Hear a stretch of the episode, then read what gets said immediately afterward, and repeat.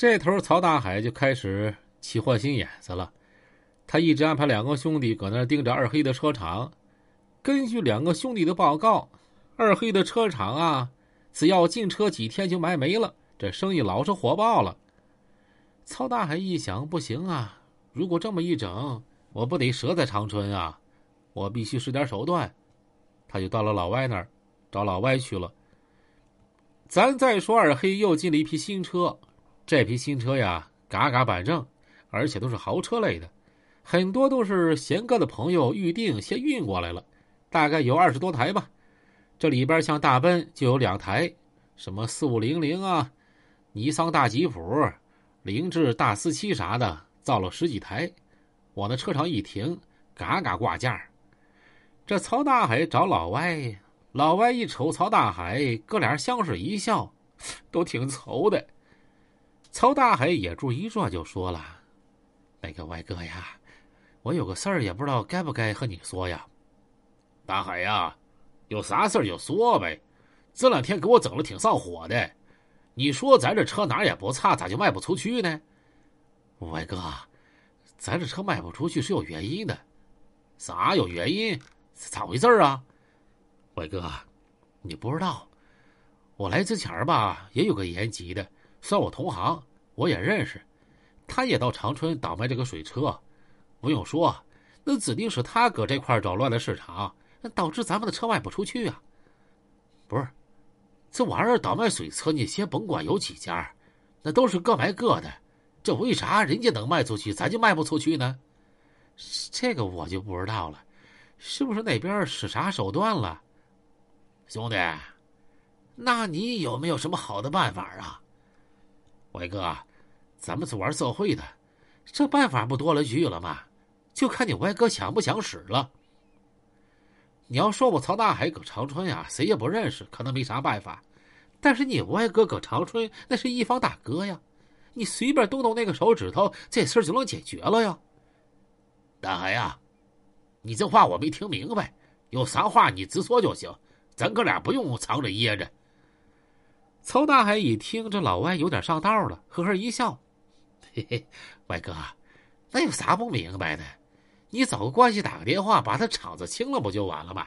那毕竟水车这个行当不是正路子，你衙门口肯定有关系，随便一个电话的事儿啊。”听到此话，老外恍然大悟：“啊！”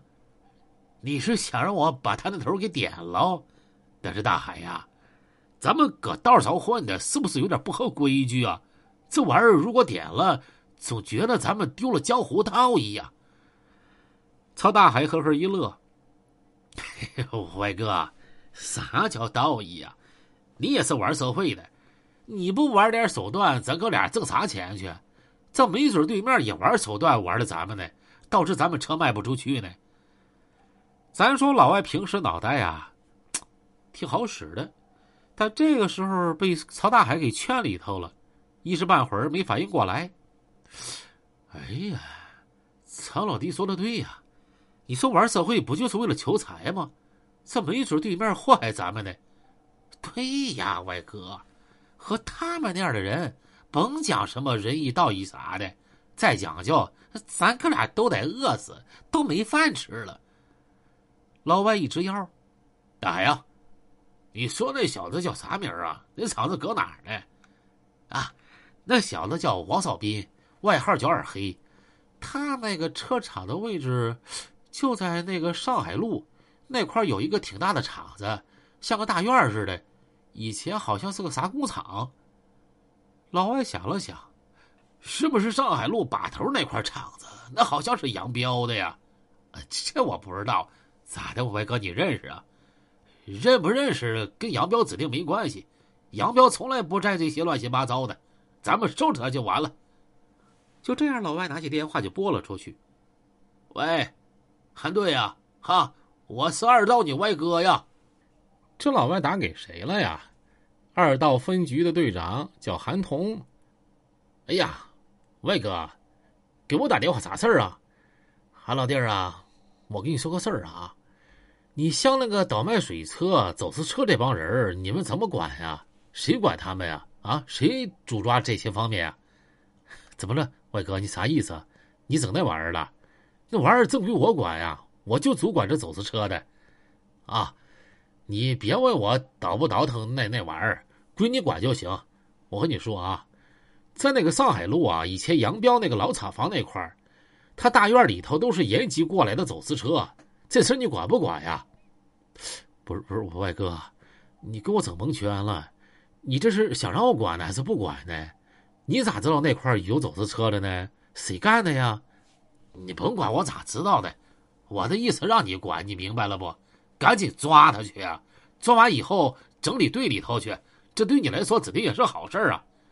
不是咋咋的，外哥，这事儿有你掺和呀？你们崩了？